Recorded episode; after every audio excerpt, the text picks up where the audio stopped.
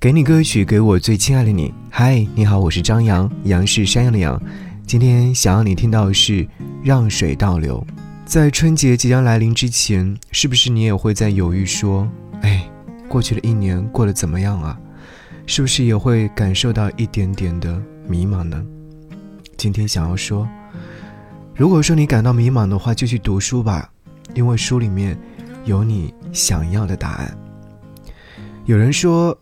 如果想在迷茫期和低谷期提升自己的话，又毫无头绪，不知道该怎么去做，那么我告诉你，去做这两件事情一定不会错：读书和锻炼身体。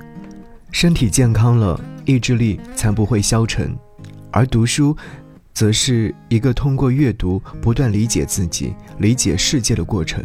全世界最伟大的智者们，用他们的毕生的智慧，不断触发你的思考。让你获得沉静下来的力量和面对困境的勇气，哪怕不能立马帮你解决眼前的难题，也会一点点安慰你、滋养你、改变你、塑造你，带给你内心的笃定和思想的丰厚。